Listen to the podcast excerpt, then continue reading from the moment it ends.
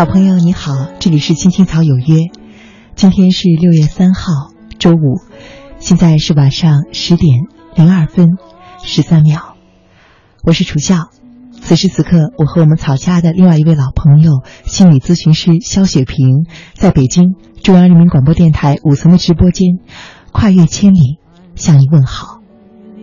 伤心，不让你看到哭泣的眼睛。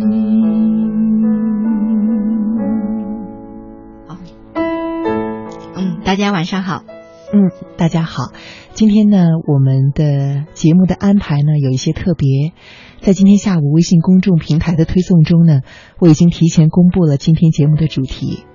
今天啊是六月三号，距离一个特别的节日呢刚刚过去了两天，就是六月一号的六一儿童节。这首歌呢是《其实你不懂我的心》，是蔡琴演唱的。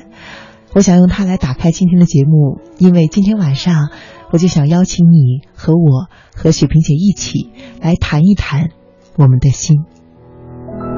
你说要远行，暗地里伤心，不让你看到哭泣的眼睛。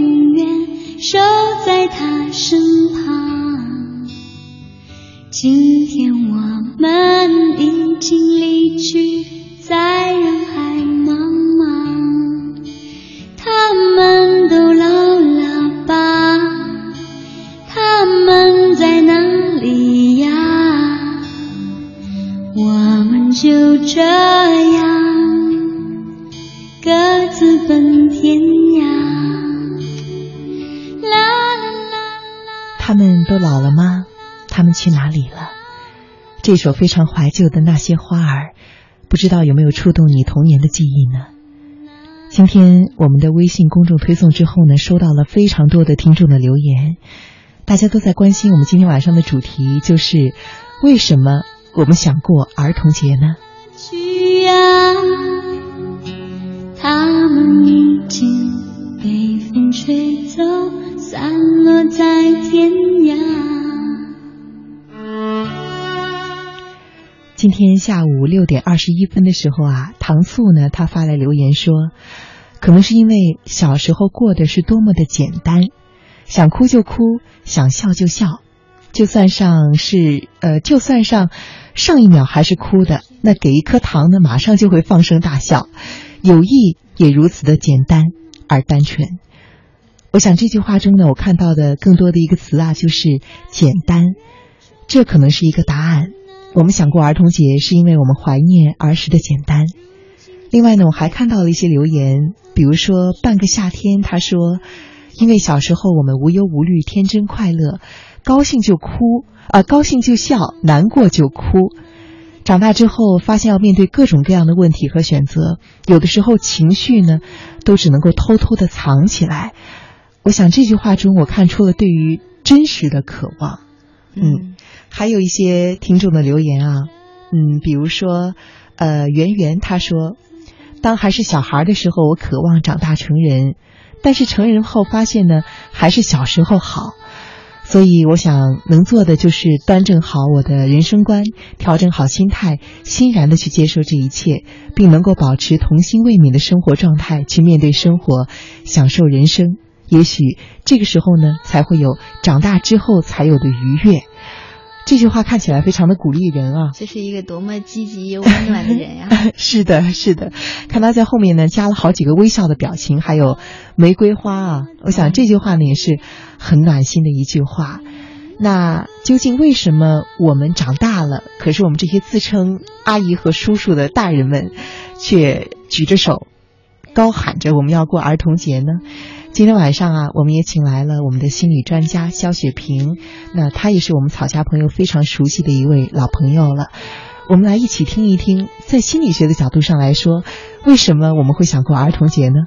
嗯，其实刚才当楚笑在读几位朋友的留言的时候，大家都在说，啊，因为小时候比较简单呀，比较快乐呀。嗯，其实我立刻就会从心理学的角度来想说，嗯，为什么？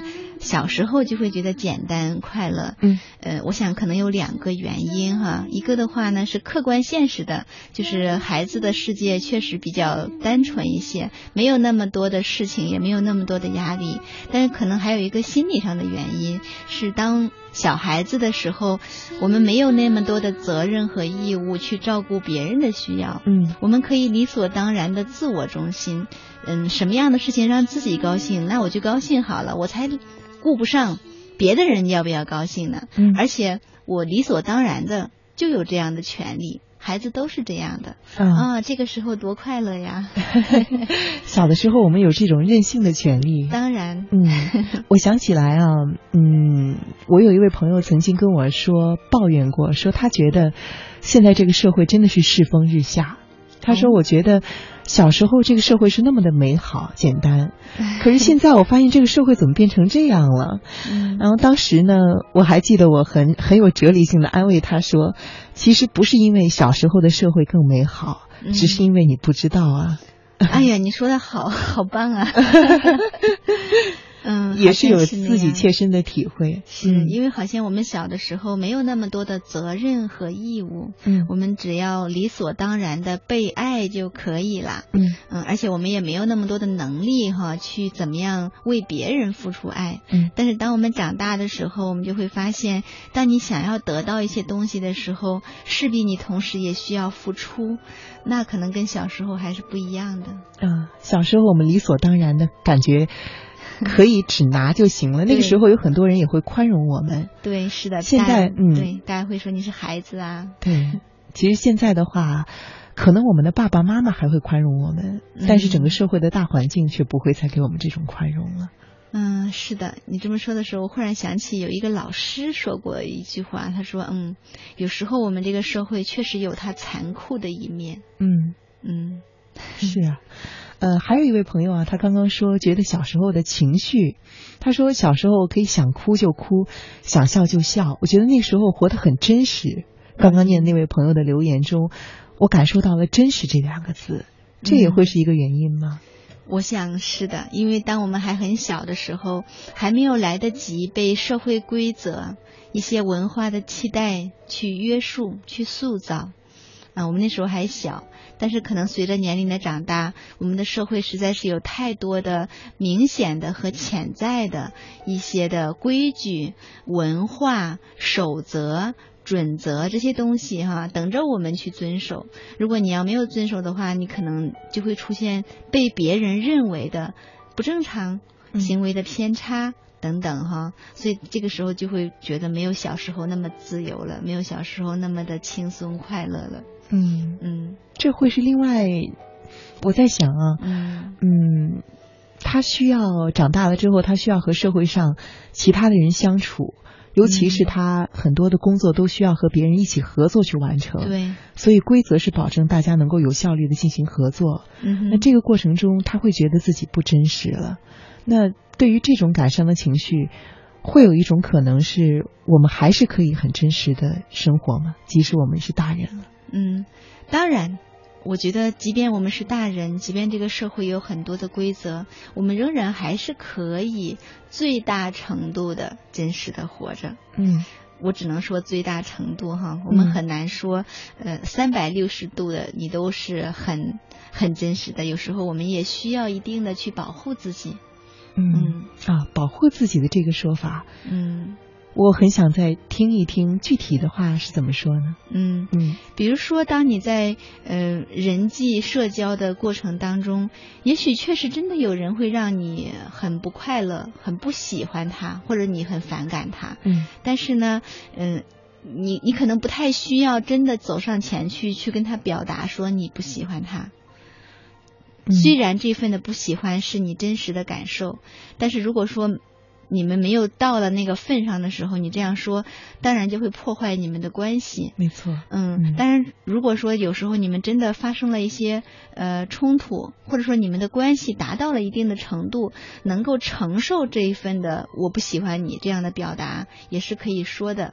我说的那个保护自己，就是在没有必要的时候，呃，不需要非要那样子为了真实而真实啊。我们要去讲究呃场合。嗯，关系的远近，包括你内心的感受，然后去能够顾及到环境的需要。嗯，在这样的情况下，真实的做自己啊，我很喜欢你对于这个真实的这个嗯诠释，让我觉得这个词突然的层次就变得好丰富了。嗯哼，嗯，如果这样想的话，其实就不会这么感伤的，觉得我不能再做一个真实的人了。是因为如果我们能够自己去掌控自己的选择。我选择在这个时候表达，或者我选择这个时候不表达，我想那都是自己的决定哈。嗯，可能就没有必要那么的觉得好像丧失了一些权利似的。嗯嗯嗯，实际上像你刚刚说的啊，如果你跟一个人关系不是太熟，那你又觉得你们俩的性格不是很合得来，嗯，那这个时候你出于让自己的将来不会更多的受到困扰的考虑，你选择了。不是那么任性的去对他说出，表达你的你的情绪。这个时候你可能觉得自己不够真实了。可是将来，如果你要是跟他真的撕破脸了，那将来你们关系的这种不融洽，当你自己极度情绪化的时候，表现出来的或许也不是真实的你自己了。嗯嗯，我只能说，在那种情况下的时候，我们是可以做出选择的。嗯，就是说我选择去跟他表达，哪怕破坏我们的关系，我没有无我没有所谓，因为那是我选择的，我可以承受这样的一个结果。嗯，但是我同时我也可以选择，呃，我就先把我的这些想要表达的东西先放到一边去，然后呢，等到合适的机会，或者说在某一些比较更恰当的时机的时候再来说。我想都是我们的选择，都是可以的。嗯，我特别喜欢你说的“选择”的这个说法。嗯，让我觉得一下子就是有了主动权。对，其实小时候我们可以很任性，我们我们活得特别的真实。那个时候我们真的是没有选择的。是，嗯，不是我们选择那样，是我们对我们天然的就那样。然后到我们长大了之后，真实这种。适应时机和适应地点，还有适应场合的变化，成为我们的一种选择。其实说明我们的能力提高了。嗯，是的，我觉得你总结的非常到位。我特别喜欢你说的选择的这个，有了主动权的感觉。嗯，这样一想，其实长大之后，很多事情都是我们做出的选择。嗯，是啊。其实我觉得，就我个人的体验来说，我觉得长大还是蛮好的。因为长大的话，我们有很多的能力。然后我们也有很多不同的看问题的角度，呃，我们会对生活有更深的、更全面的认识，嗯，然后我们可以有很多的选择的空间，就好像你的人生也变得开阔了很多哈，嗯，嗯，所以其实我觉得长大也挺好的，嗯，不只是小时候好，是，还有一种，还有一个关键词啊，如果说我要。看听众的留言，我感受到的，在这里我先插一句啊，就是此时此刻呢，在电波前的，无论你是新朋友还是老朋友，如果你也对这个话题感兴趣，就是长大之后我们为什么还想过儿童节？如果你有任何想到的，你猜测的原因，你的答案，或者呢是你听了我和雪萍姐的对话，你有任何随时随地想要参与到节目中来的欲望。想让你的想法被更多的人听到，也想听到我们的回应，你都可以写消息给青青草有约的微信公众平台。那电脑呢就在我们俩的面前，我们会在第一时间看到你的留言。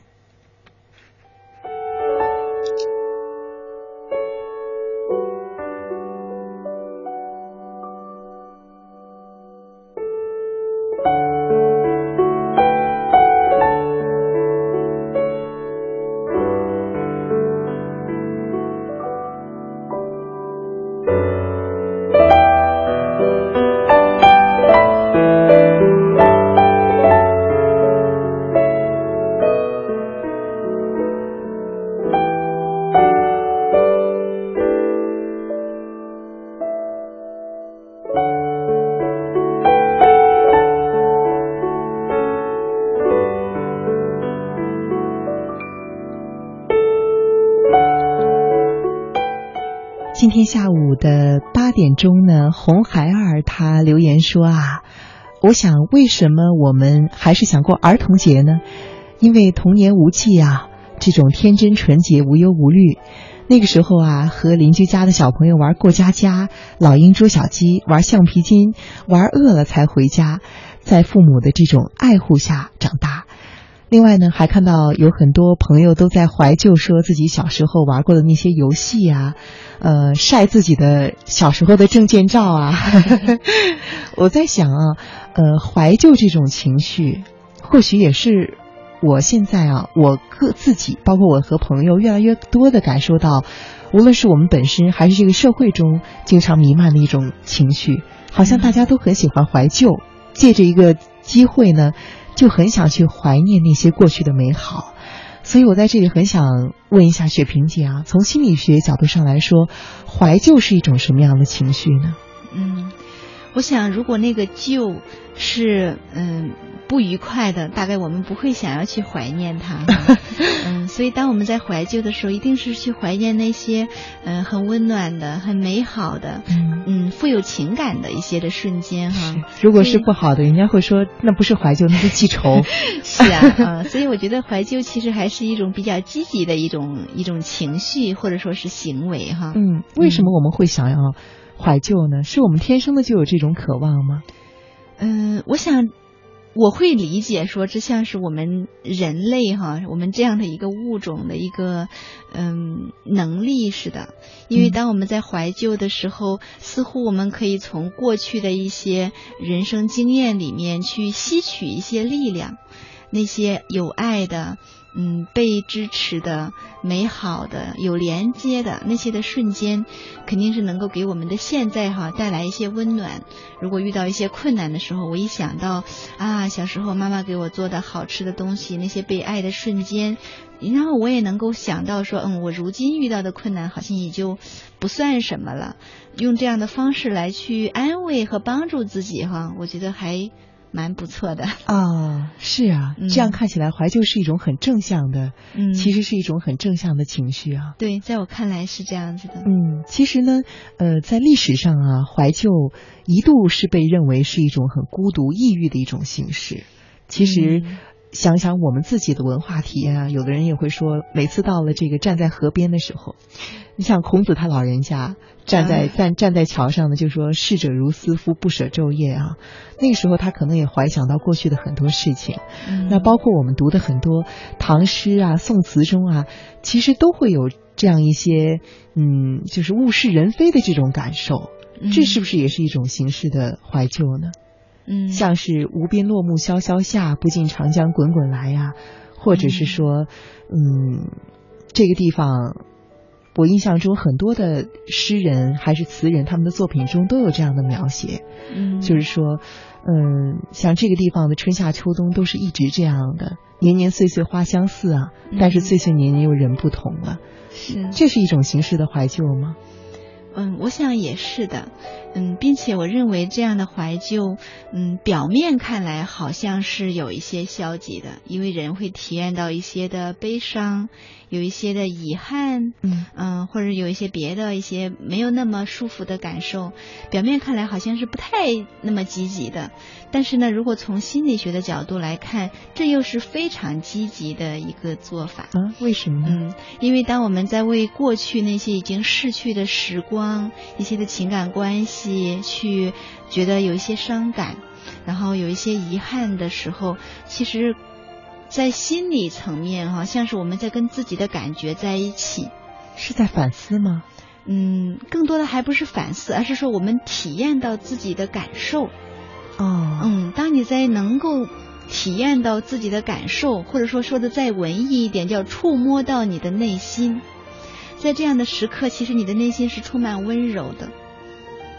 是和自己对话的一个机会。对你正在跟自己的感觉在一起，嗯、就像你这个人的存在也有了意义，因为你在跟过去某一个时光、某一个人，你们是有深深的连接的，所以才会让你能唤起那一种的伤感的、遗憾的、嗯、悲伤的感觉。这其实正是我们人类所需要的那种情感层面的连接感，正是这种东西才会让我们觉得人生有意义，你不是孤独的。啊，原来是这样。嗯，我看到一个调查上啊，他说，呃，多数人呢，平均一个礼拜要怀旧一次，一半的人一周呢要怀怀旧三到四次。我我先问一下雪萍姐，你你的怀旧的频率大概是多少？我好像最近经常在怀旧。最近的一次是怀想是怀的什么旧呢？嗯、最近一次是跟我的同学们在微信群里面互相发当年读书的时候的照片。嗯嗯，然后发我手里面存的你的，你手里面存的我的，然后再怀念十几年前那些的时光，然后大家都觉得哦，好美好啊！原来那时候发生了很多我都不知道的故事，原来你和他之间是那样的，大家都觉得嗯非常美好，又有一些新的发现啊。嗯，是，嗯，你会喜欢珍藏童年时的一些东西吗？嗯，我好像没有怎么珍藏哎，嗯、因为小时候我们家搬过两三次。嗯嗯，我小时候写的一些日记啊，好像在搬家的过程中有一些都不见了。我现在保存的最早的日记是在小学五年级的时候的一本，哦，以前的都没有了。但是能保存下来这一本，我觉得还是很珍贵的。嗯、是，嗯，你会经常拿出来翻吗？还是让它静静的卧在那里？比较少。嗯嗯，偶尔的时候，我好像。我在上一次翻我的日记呀、啊，很可能是在七八年前啊，呃，去看小时候写的日记，嗯，后来就没有再看。那个时候你去看，你想起来看它是什么样的契机呢？嗯、还是偶尔翻到的，就坐下来翻开看了？好像就是在收拾东西啊，嗯，在整理我的抽屉，嗯，然后在抽屉里面看到一堆啊非常厚厚的一摞，因为那时候有写日记的习惯。然后我想，哦，好像不同的时期我是这样子的，哦、在那边看了很久。当时你看的时候有温暖的感觉吗？嗯，身体上有温暖的感觉吗？嗯，是对，是有的。因为我觉得好像每当想到，尤其是想到童年，嗯，包括就上小学五六年级，我们我们那时候没有六年级、五年级啊，包括初中那时候，经常觉得好像阳光都是橙色的。哇是那种甜甜的橙色吗？我想到了果真。嗯，就是像是那种夕阳快要落下的那段时间，啊，非常的温暖和美好的那种感觉啊。嗯，我之所以那么问你啊，是因为看到还是一个心理学的一个杂志上，他说啊，说当人们产生怀旧的情绪的时候呢，你的身体会开始变暖，这是生理上的一个反应。嗯、他还说呢，当处在寒冷的环境中的时候啊。人们也更容易产生怀旧情绪，这个我就不知道准不准了。所以你翻开日记的时候，嗯、你们发照片，但是现在好像又不是一个寒冷的环境啊。呃，不过你在说这个寒冷的环境会身体发暖，不知道怎么我就突然想起卖火柴的小女孩。嗯、呃，似乎当她的那么寒冷的时候，她去想象一下可以吃到美食，想象一下奶奶很爱她，似乎也能找回来一点温暖。可能去想象和怀念那些美好的事物，一些情感，就是会让我们觉得温暖的。嗯嗯。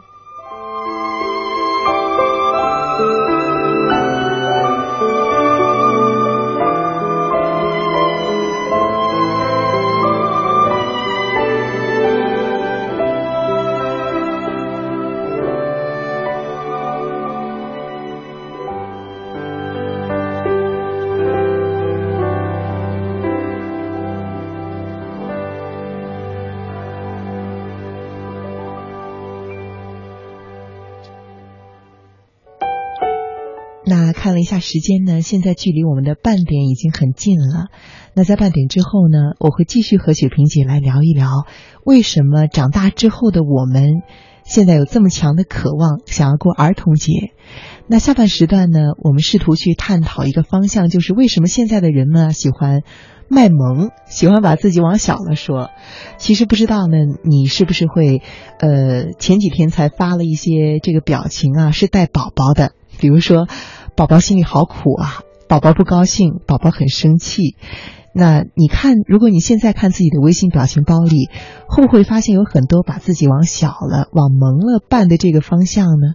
那这个在心理学来说，又是有怎样的一种解释呢？那在下半时段呢，我和雪冰姐会尝试在这个方向，再和电波前的你一起来聊一聊。如果你有任何想要参与到我们的谈话中的想法，就请你赶紧拿起手机发送微信给“青青草有约”的公众平台吧，我们会第一时间看到你的留言。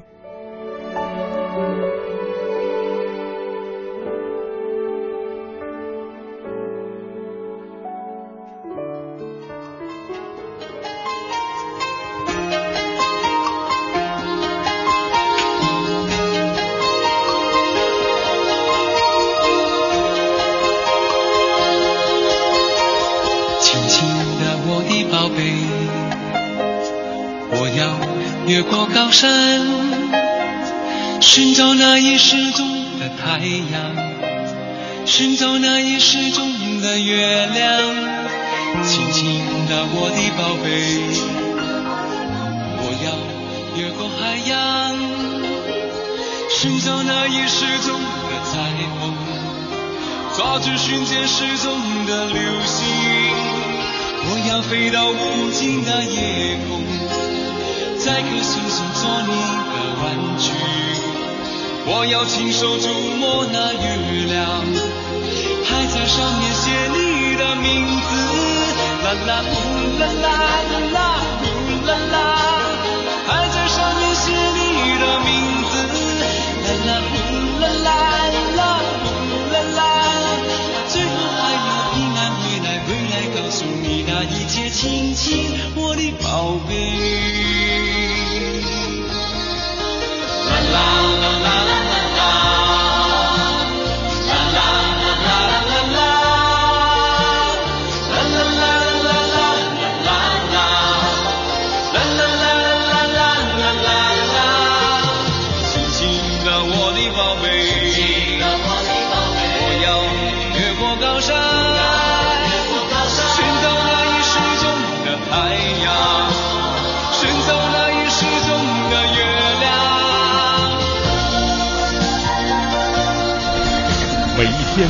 每一分每一秒，用独特的视角梳理天下新闻，用质朴的语言品味文化岭南，用动听的音符奏响华美乐章。听新闻，品文化。这里是 FM 八十七点八，一零四点九，AM 一二一五，中央人民广播电台华夏之声。华夏之声、香港之声手机客户端新版上线，全新的界面升级，全方位的听觉感受。这里有最新的港澳新闻，在线点播收听，精品节目欣赏，还有主持人个性化的呈现。华夏之声、香港之声手机客户端，打造新媒体的完美体验。登录各大手机应用商店，搜索“华夏之声”或“香港之声”，就可以免费下载。白雪公主在森林里拼命的跑啊跑啊，终于摆脱了王后的追兵。哎呀，好累啊，先歇会儿。来人呐！来人呐！啊，小白兔，你怎么了？白雪公主，快帮我救救小熊啊！他刚刚吃了几个蘑菇，不一会儿就头晕肚子疼，嗯，怎么办呢？啊，一定是毒蘑菇。快给他喂点温开水，刺激一下他的咽喉，让他吐出来。中毒了？这些蘑菇看上去很普通呀。夏天正是野生蘑菇大量生长的时候，这里边可混着好多毒蘑菇呢，很难分辨，可得小心。啊，哎呀，他吐个不停，会不会脱水呀？我们得尽快弄一杯糖盐水给小熊喝。哪有盐和糖啊？咱们去小矮人家吧，离这不远，森林医生也在那里，跟我来。好。好，带上毒蘑菇，方便医生开解药。国家应急广播提醒您：有毒蘑菇难分辨，切莫误食损健康。中央人民广播电台华夏之声举案说法活动季开始了。知法守法，法在心间系列宣讲暨听众见面会第一场将于六月七号上午九点三十分在深圳罗湖区爵士大厦举行。届时，举案说法节目携手内地及香港知名律师，共同走进企业，面对面普法交流。参与活动方法：关注微信公众账号“举案说法”，发送微信到公众平台，注明真实姓名，报名活动即可。凡是报名参加活动的听众，现场赠送第二十届深港澳车展门票以及精美奖品，数量有限，先到先得，还等什么？拿起手机，赶紧报名吧！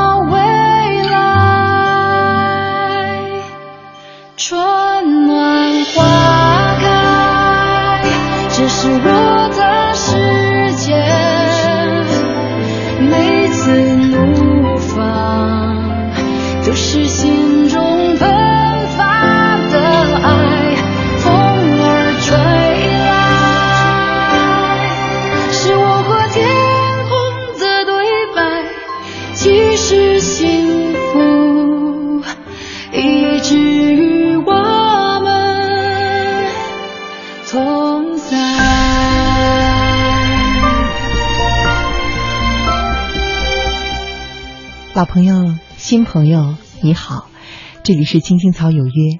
今天呢是六月三号，星期五，现在是晚上十点三十四分三十六秒。我是楚笑，此刻呢，我和雪萍姐在北京中央人民广播电台五层的直播间，跨越千里陪伴着你。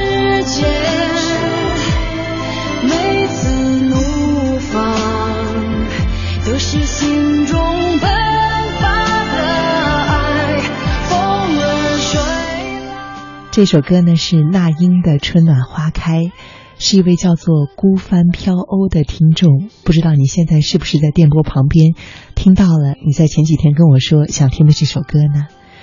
那也看到，呃，在今天十点十分的时候，你发来了一条留言说，我们想过儿童节啊，无非就是为了让我们已经渐渐开始游走的青春脚步走得慢一些，在天真的孩子眼里找到我们的影子。短暂的重温人生路上最初的美好，暂时的忘却我们不愿意面对的现实。我相信每一个人心中都藏着一颗心，是不大的，但是很单纯的童心，在特定的日子里激活了，我们也就毫无顾忌的享受起来了。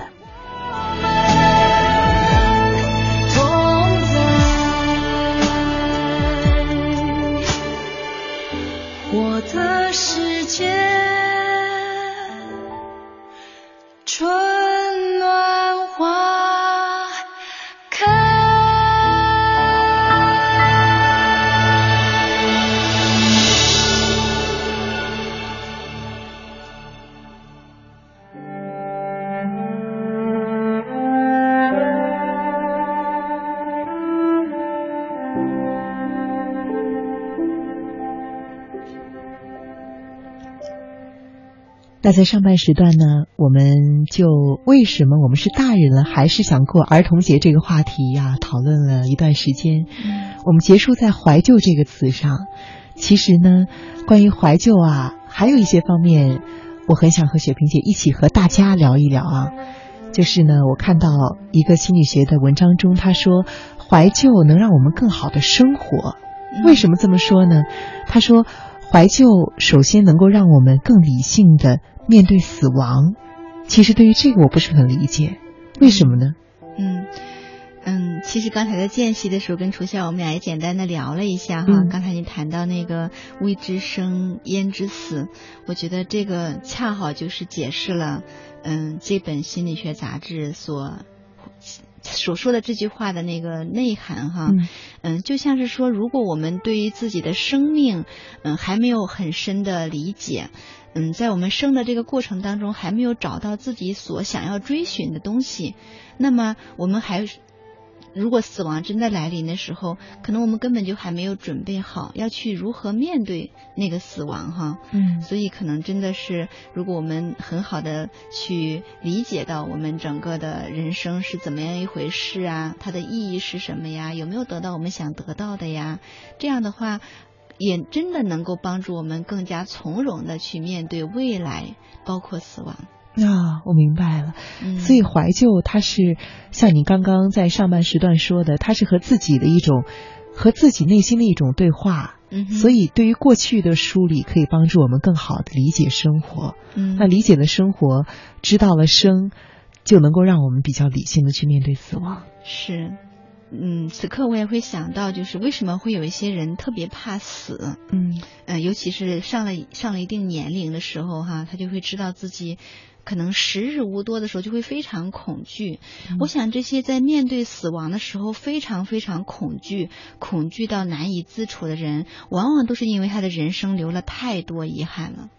他好像觉得自己从来没有好好的活过，起码是没有为自己活过。嗯，所以呢，等到死亡真的来临的时候，他就没有办法接受的，就好像死死的就不愿意离开这个世界，因为在这里实在有太多你没有来得及去做的事情，那当然就会没有办法去面对死亡了。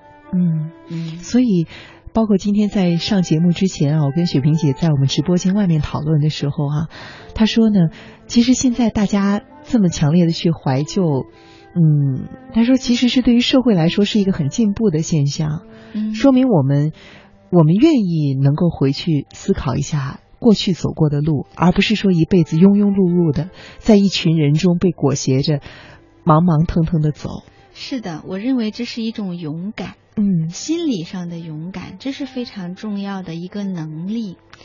嗯，想想我们以前的时候的文化的倾向，会是认为呃怀旧是不好的，嗯，呃或者说是消极的，甚至有人说怀旧是老的一个表现。啊，我经常被这么说。但是事实上，在我看来，怀旧是需要勇气的。嗯，因为当我们愿意去回到过去，去对那一切进行一个梳理，然后其实当我们在回到过去去梳理的时候。也许不见得全部都是美好的回忆，嗯，可能也有不美好的。但是我们当我们能够很勇敢的去面对的时候，当然给我们现在和未来的生活都能够注入勇气。所以我认为这是我们社会正在走向一个更加温柔的、更加开放，嗯，甚至是勇敢的一个阶段哈。其实我觉得蛮好的啊，我特别喜欢你的这个说法，你说温柔而勇敢，嗯，这两个听起来好像是相反的啊。但是这样让我想起一句话，说是愿你心温柔而有力量。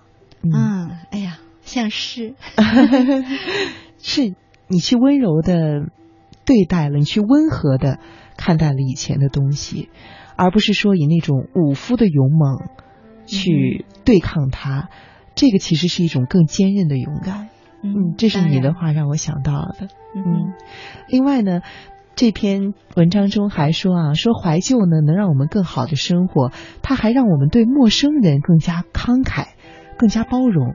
其实对于这个我也不是，不是知道，不是有具体的理解。能听雪萍姐说一说吗？嗯嗯，我想这两者之间确实是有一些关系，只不过那个因果关系可能会绕一个弯儿啊。就像是说，如果我们愿意去怀旧，然后去梳理自己的成长历程，去认识和理解自己如何走来，其实这个过程是不是相当于我们对自己非常温柔？嗯，我们在体会自己的情感哈，嗯而且我们在照顾自己，然后这会让你内心有力量，而且让你信任自己的感觉，说某件事情就是蛮好的，而某件事情可能确实没有那么好。嗯这是一种勇敢。当我们如此信任自己的时候，是不是会让我们生出一种信任他人的能力？啊，嗯同理心吗？对，当我嗯，可能一方面叫同理心，还有一方面可能也有这个意思，但是有一些人可能我们不太相信自己的感觉。如果你不太相信自己的时候，你也很难去相信别人。一个连自己是什么感觉都说不清楚、不敢去触碰的人，你还如何去信任别人投过来的那双手到底是友谊之手还是伤害之手呢？哦嗯哦，原来是这个对这个原因。就像这样的一个弯儿，就是当我们能够爱自己的时候，其实才有能力去爱别人；嗯有能力理解自己的时候，才有能力去理解别人。嗯当然，同理哈，有能力信任自己的时候，我们才能有能力去信任他人。嗯是。嗯最后呢，这个他还说了一个观点啊，说怀旧能够让人和人之间的关系更亲密。这个我觉得就相对来说好理解一些啊。对比如像你说的，呃，好朋友在，你说你最近一次怀旧啊，是大家都在晒小时候的照片。对，其实感觉同学的那种留在记忆里那种很温存的情感，一下子就被唤起来了。嗯，是的。然后好像大家的那个心理上的距离更加贴近了。对，嗯，而且还有一种，在当年的时候，我曾经在你的生命中出现，而你曾经是我生命中那段时光的一个构成的一个重要的人物。嗯，其实那还有一种蛮感谢哈，感谢你在我生命中出现。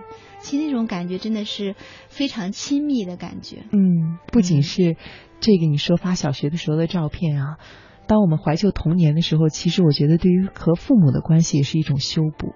嗯如果你现在跟父母，我们一般来说长大之后，很多人会面临跟父母沟通的问题啊，嗯因为小时候其实我们特别的习惯顺从，嗯父母在我们的眼里是高高大大的。那个时候我们还不懂得反抗啊，当然后来可能会很多人经历这种叛逆时期，嗯但是在叛逆时期过完之后，我们走入青春期，我们的人生进入到那样一个阶段，可能我们又离开家，又失去了更多和父母进一步沟通的机会了。嗯所以我身边有很多这样的朋友，就是，嗯，小时候和父母的感情非常的好，但是后来到现在呢，和自己的父母却越来越少沟通了，让他们的父母很痛苦，会觉得哦小时候你这么听话，你现在怎么这样呢？那孩子会觉得父母已经不理解我的世界了。嗯其实我觉得借着这种怀旧的一个机会呢，其实也是修补自己和父母的关系的一个很好的手段。嗯，当你在说这些的时候，我会想起，嗯，每当我回去我的父母身边，包括尤其是我弟弟也回去的时候，嗯。嗯，我们我们家的一个经常性的节目，就是会一起去谈论小我们小的时候发生过的一些趣事，嗯，比如说我弟弟怎么样吃东西的时候把碗摔地上啊，嗯然后再比如说我们小时候一家人在院子里吃饭的时候一些的笑话呀，嗯，那你的你的趣事是什么？保密。嗯，就是当我们在一起去谈论那些很小的时候发生的事情的时候，好像一家人的那个情感呀也会更加浓郁。嗯嗯，我我就更能体会到那个时候爸爸妈妈是如何爱我们的，如何为我们付出的，而且我们曾经有那些很有趣的时光，觉得挺美好的。嗯确实是这样子哈。嗯，是啊，你这样说让我又想到，其实我们很多人在朋友圈里晒自己小时候的照片，怀念六一儿童节，怀念我们小时候，好像关注到父母这个层面的不太多啊。嗯我们一般都说我小时候玩的玩具是什么，或者小时候很调皮的一张照片，好像没有想到那个时候我们的玩具其实都是爸爸妈妈给买的。不，我们家都是做的。啊，做的吗？哇，嗯，是这么心灵手巧，是用呃木头，然后布艺这样，那时候就手工因为主要 DIY 是了吗？我我小的时候跟你小时候是 不可同日而语，没有差那么远吧 就是在我小的时候。所有的人是没有条件去买玩具的啊，嗯，所有的孩子都是做的，要么自己做，要么父母给做，呃，用木头、用竹子，或者用柳条，或者用布、用纸，嗯，都是做的啊。嗯，你们会一起做吗？也会一起做，然后也会朋友们一起做，也会我妈妈做好了给我。啊，你还记得小时候最让你珍惜的一个童年的玩具是什么样？我印象最深的一个玩具，其实不是我妈妈给我做的，是我大娘。嗯，嗯，就是是我爸爸的嫂子，就是我爸爸的哥哥的老婆。啊，嗯，我大娘非常会做灯笼，做那种各种形状的。她然后每年过年，她都要给我做一个鱼的灯笼，就是那种鲶鱼哈。然后那个鲶鱼红红的嘴巴，还会张嘴，一张嘴还有铃铛发出声音。哇！然后我很喜欢，我觉得我对这个玩具印象最深。啊，后来他去了哪儿呢？嗯，后来长大了以后肯定就坏了呗，因为是用竹子编成一个那个很细的条，然后编成一个鱼的形状，然后在外面糊上纸，在里面放一个木板，可以点蜡烛那样子的。我想，想必当时候一定是招来好多小朋友的羡慕。嗯，但是我们家族的孩子人手一个，哦，就是说我的堂哥、堂妹、堂弟，我、我弟弟，每个人一个。你们举着一一堆鱼灯，然后耀武扬威、扬眉吐气的走在街上。嗯，就是这样的玩具，可能本身不是那个鱼本身。嗯，我小时候可能更多理解成是一种爱，就觉得嗯，不光妈妈爱我，好像我大娘也很爱我啊，是那样的感觉，所以让我特别喜欢那个鱼。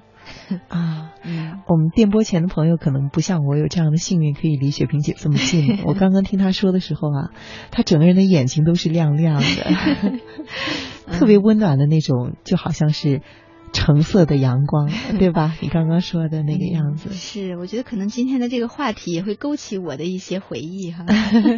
是。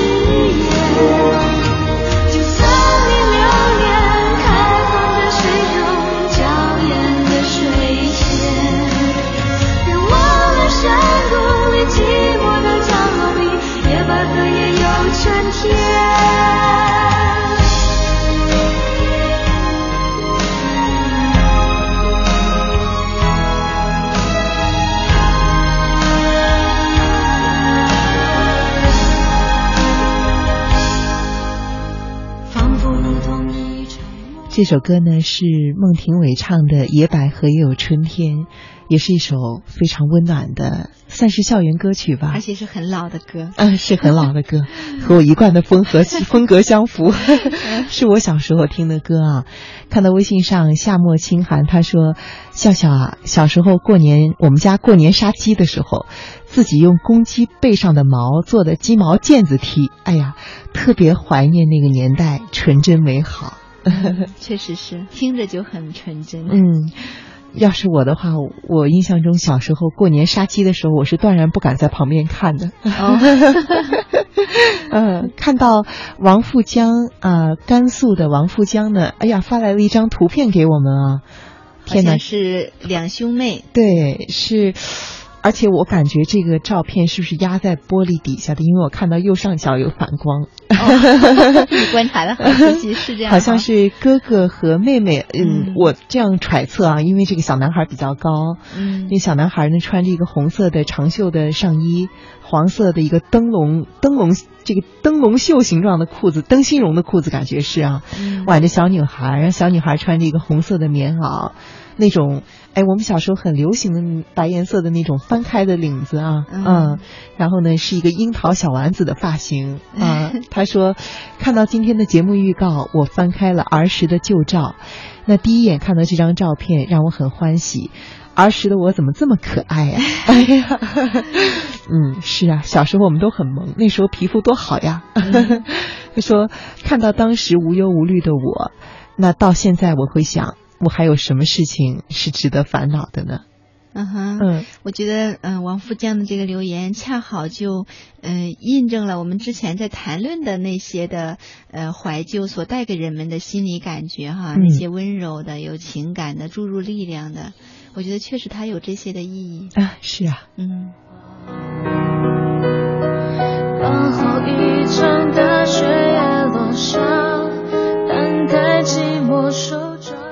在上半时段的时候呢，我们为下半时段的另外一个方向开了一个头啊。不过看今天的时间呢，恐怕是没有办法展开了。但是我们还是想在这儿跟大家开一个头，就是关于卖萌的这个话题啊。会想到我们经常会在微信里面说宝宝不高兴啊，宝宝生气了。或者是我们有一些很卖萌的表情，像我的微信表情包里面，嗯，我想盘算一下啊，第一个是兔斯基的，这个是我上学的时候很流行的，嗯，所以怀旧的原因，我把它一直保留到现在。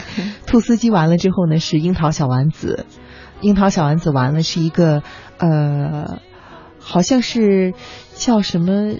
长草颜文字的日常，我不知道，哦、我不知道现在此时此刻电波前的朋友有没有人和我用一样的表情啊？啊我都没听说过。啊，回去我推荐给你。这几个表情呢，都是那种傻萌傻萌的形象，嗯、啊，尤其是樱桃小丸子，它有很多的表情是和他爷爷相关的。嗯、比如有一个表情我就经常用，是他爷是他的爷爷啊，小丸子里都喊爷爷嘛，嗯、他爷爷盘着腿坐在那儿，然后小丸子从远处跑过来，一个飞跃，然后缓缓落在他爷爷的怀抱里，抱住他爷爷。这是我特别会经常会用的一个表情，好温暖。所以我在想啊，我们。我们虽然都是阿姨和叔叔了啊，还是很喜欢过儿童节，包括我们很喜欢卖萌。那卖萌背后有什么样的一个心理学的原因呢？我们今天先开一个头吧，嗯、下周五的时候再和大家具体讨论。今天先说一两句。嗯、不过事实上，我觉得，嗯、呃，这个卖萌的主题跟我们今天在说的这个怀旧，多少还是有一些关系。虽然表面看来好像八竿子打不着，嗯嗯，因为当我们在卖萌的时候，就好像在那个瞬间，你就做回了一个。孩子，不管你是一个一米八多的大汉，嗯。啊、呃，还是一个身材很娇小的女孩子，嗯，但是当你在卖萌的时候，似乎在你的心里的感觉上，就像是回到了孩子的一个状态，然后你可以像孩子一样，呃，很自如的去表达你的感受，啊，不管是宝宝生气了，还是说宝宝。什么？好像还有一个，还有一个经常用的，宝宝不高兴。对，宝宝不高兴。还有什么？宝宝求安慰。嗯、对，就是不管是是什么样内容，好像当你在在心里的感觉上回到一个孩子的状态的时候，这样子去表达那些看似有一些脆弱的部分，看似有一些在别人可能不太受欢迎的那些情绪的部分的时候。就更容易去表达了，这其实对我们的心理健康是有帮助的，就像我们去怀旧一样啊。为什么我会比较难以表达这种脆弱呢？嗯，因为我们中国人不喜欢脆弱呀。啊，想一想，当我们在朋友圈里面去发朋友圈的时候，你可能会尽量的选择发一些比较什么的励志的，对，这就是我的情况，对，比较积极的，嗯，然后比较呃好的。一面，嗯，那就像我们在生活当中的时候，如果你跟某一些人关系没有那么熟，你恐怕也不太想让他知道原来你此刻很生气，或者也不想让他知道你此刻其实心里面不太舒服，因为你希望他看到你是很强大的，看到你是嗯、呃很好的，过得不错的，啊。很有能力的。嗯，所以呢，我而且我们中国也有这样的文化，我们有一个面子文化。嗯嗯，我们中国人很讲面子的。啊 嗯，所以呢，我倒觉得这些卖萌的表情啊，或者一些卖萌的表达呀，其实真的对我们的心理健康是有帮助的哈。鼓励大家多一点卖萌。啊，是啊，你这么一嗯这么一说，我觉得很有给我很有启发啊。嗯，是确实是和我们从小我们受到的教育好像都是要说，我们受到的教育好多都是心灵鸡汤式的，是不是？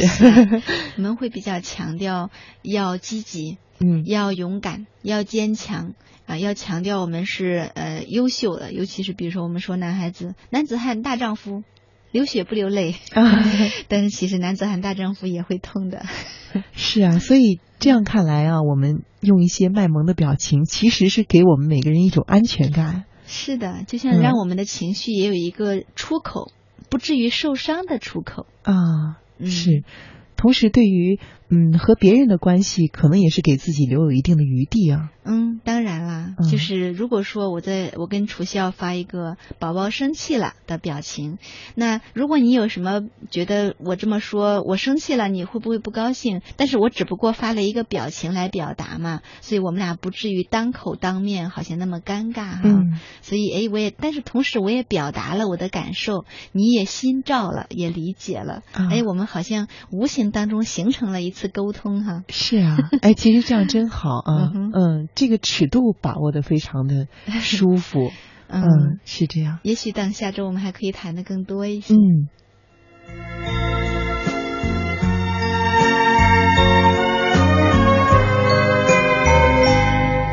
你问我那微信上呢，夏末清寒他又发来了一张照片，说：“我好想看看自己小时候什么样子。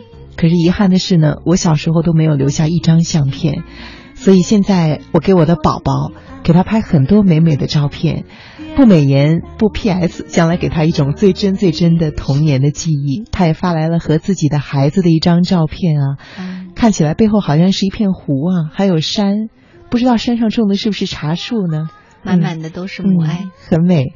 我想你的孩子真的是很幸运的，所以如果你现在正是爸爸妈妈，那也动起手来，像夏末清寒一样，为你的孩子留一张真实的照片吧。那相信将来他一定会感谢你的，因为正是依凭着他，他才能够去怀旧啊。那今天呢，我们就跟大家在这里说再见了。